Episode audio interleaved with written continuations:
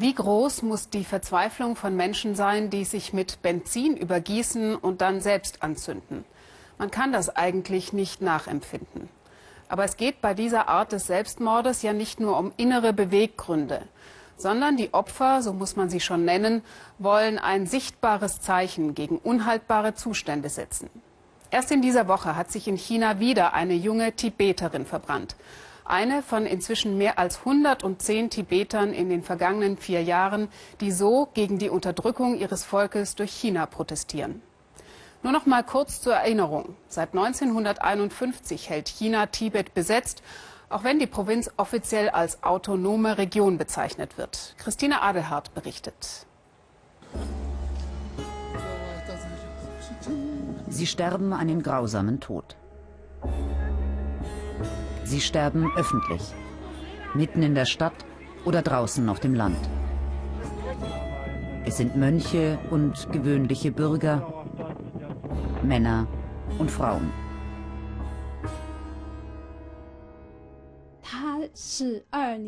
Die Selbstverbrennungen sind eine Fortsetzung der Proteste von 2008.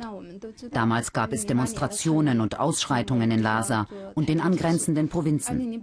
Die chinesische Regierung hat sie blutig niedergeschlagen. Massendemonstrationen waren danach nicht mehr möglich.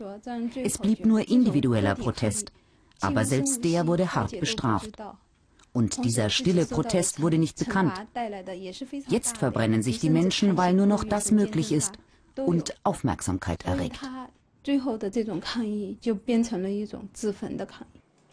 Aber die Repressalien werden dadurch nur noch schlimmer, sagt Tsering Wieser.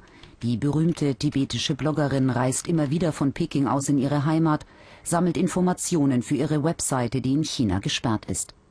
Mehr als 110 Menschen haben sich bislang verbrannt. Lobsang Zultrim ist einer von ihnen, 22 Jahre. Mit acht geht er ins Kloster, seine Eltern sind Viehzüchter. Ein junger Mann, der Pferde liebt und den Dalai Lama. Immer wenn ich aus den USA mit ihm telefoniert habe, hat er mich gefragt, wie es dem Dalai Lama geht. Ich wollte darüber nicht reden, weil ich weiß, dass die Regierung meine Familie in China überwacht. Ich habe ihm immer nur gesagt, dem Dalai Lama geht es gut, mehr nicht.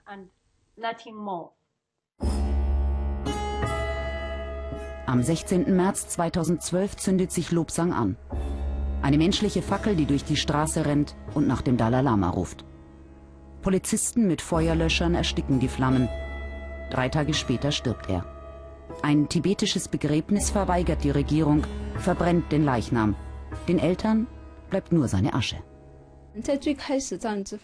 Zuerst hat die Regierung die Opfer schlecht gemacht, hat behauptet, sie hätten familiäre Probleme oder seien geistig verwirrt. Aber es haben sich nicht nur zehn verbrannt, sondern jetzt sind es mehr als hundert. Verleumdungen allein reichen als Erklärung nicht mehr aus. Jetzt behauptet die Regierung, die Menschen würden von Extremisten angestiftet.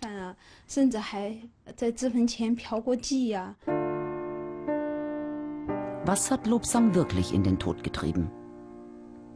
Wer erfahren will, was tatsächlich in den tibetisch besiedelten Gebieten vorgeht, der kommt nicht weit. Die Aufpasser der Regierung verfolgen Journalisten, überwachen jeden Schritt. Schüchtern Menschen ein, nur ja nicht mit den Reportern zu sprechen. Die Klöster streng überwacht, in den Klöstern arbeiten Spitzel. Wer mit Fremden spricht, riskiert viel. Im schlimmsten Fall droht Gefängnis. Hier in die Gegend kommen viele Touristen, aber wir Tibeter profitieren davon nicht. Die Han-Chinesen machen die Geschäfte und sie sind uns feindlich gesinnt. Das Geld der Touristen geht an die Regierung und in der Regierung sind nur Han-Chinesen. Offiziell gibt es kein Problem zwischen Han-Chinesen und Tibetern. Offiziell leben in China alle Völker in Harmonie. Ethnische Konflikte sind für die Regierung weniger eine Menschenrechts- als eine Machtfrage. Denn Tibet, das ist nicht nur die autonome Provinz selbst. Rund um Tibet erstrecken sich die tibetisch besiedelten Gebiete, die chinesischen Provinzen Qinghai, Gansu, Sichuan. Hier vor allem finden die Proteste statt. Die chinesische Regierung sieht die Stabilität der Region, gar des Landes, in Gefahr. Die Selbstverbrennungen sind eine große Schande für die chinesische Regierung. Jahrelang hat sie behauptet, die Tibeter seien glücklich, ihr Leben habe sich zum Besseren verändert. Aber viele der Opfer waren einfache Bürger, junge Menschen, die den Dalai Lama noch nie gesehen haben. Das muss die Regierung jetzt irgendwie erklären. Lobsang hat sich verbrannt, weil er dazu angestiftet wurde, behauptet die Regierung. In einer Dokumentation des staatlich kontrollierten Fernsehens werden die angeblichen Täter präsentiert.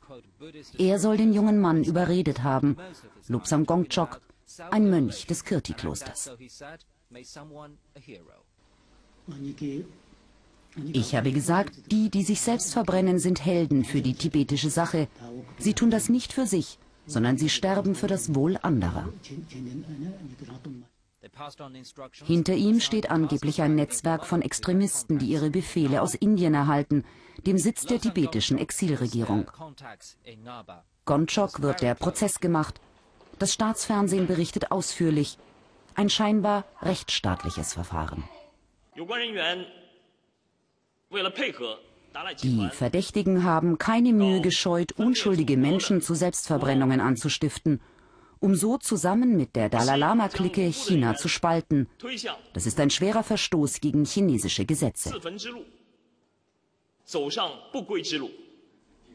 Gongchok wird zum Tode verurteilt, andere vermeintliche Anstifter zu zehn Jahren Haft. Schon wer Fotos von Selbstverbrennungen macht und sie weiterleitet, kann hart bestraft werden. Wer von geplanten Verbrennungen weiß und sie nicht verhindert, wird wegen vorsätzlichen Mordes angeklagt.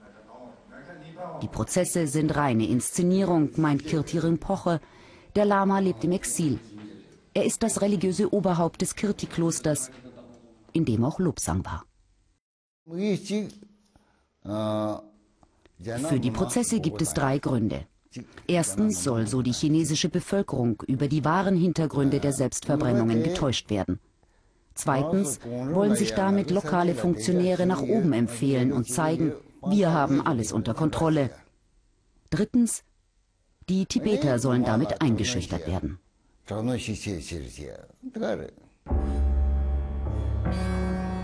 Was hat Lobsang in den Tod getrieben? Warum wählen so viele Tibeter den Tod und nicht das Leben?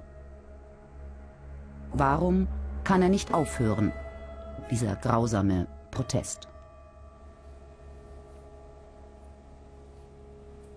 Mehr Videos finden Sie in der Das Erste Mediathek.